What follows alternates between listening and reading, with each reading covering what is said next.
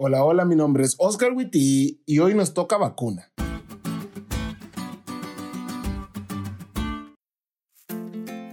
Hace unos años atrás leí un artículo interesante que definía a nuestra generación con el nombre del Me Generation.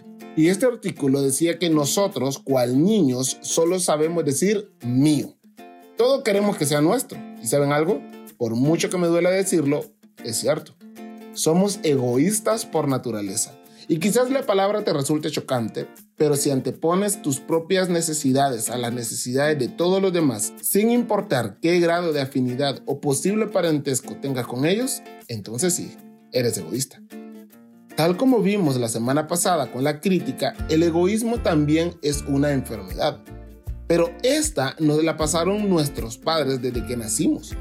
Por eso hoy el equipo de investigación de School decidió darse a la tarea de buscar antídotos contra el egoísmo y te vamos a dejar algunos de los que encontramos para que puedas combatir exitosamente tu condición.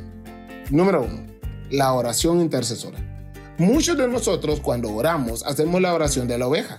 Da, me, bendice, me, ayuda, me, cuida, me.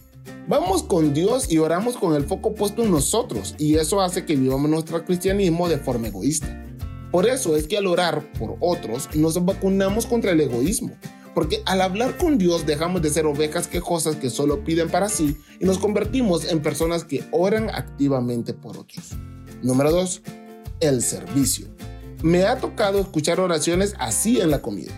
Y por último, dale de comer a los que no tienen. Amén. No hay oración más egoísta que esa.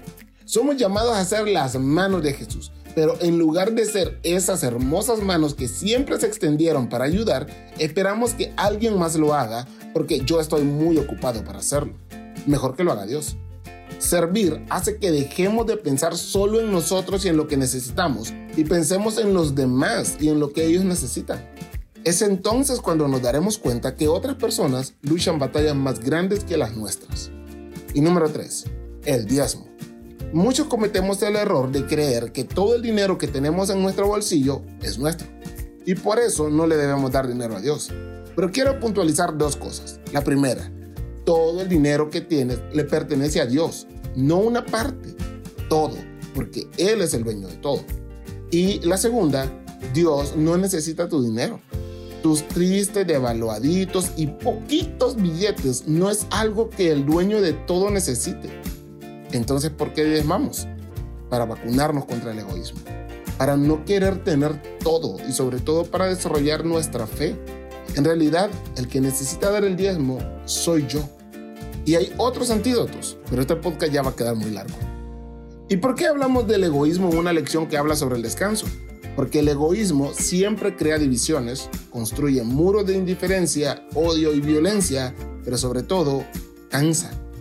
No hay persona más atribulada que una persona egoísta. Por eso es que el consejo dado a los hermanos en Filipos es el mismo consejo que se nos da a nosotros hoy. Hermanos, tengan el mismo sentir que tuvo Cristo, porque aprendiendo de Él podremos encontrar descanso para nuestras almas.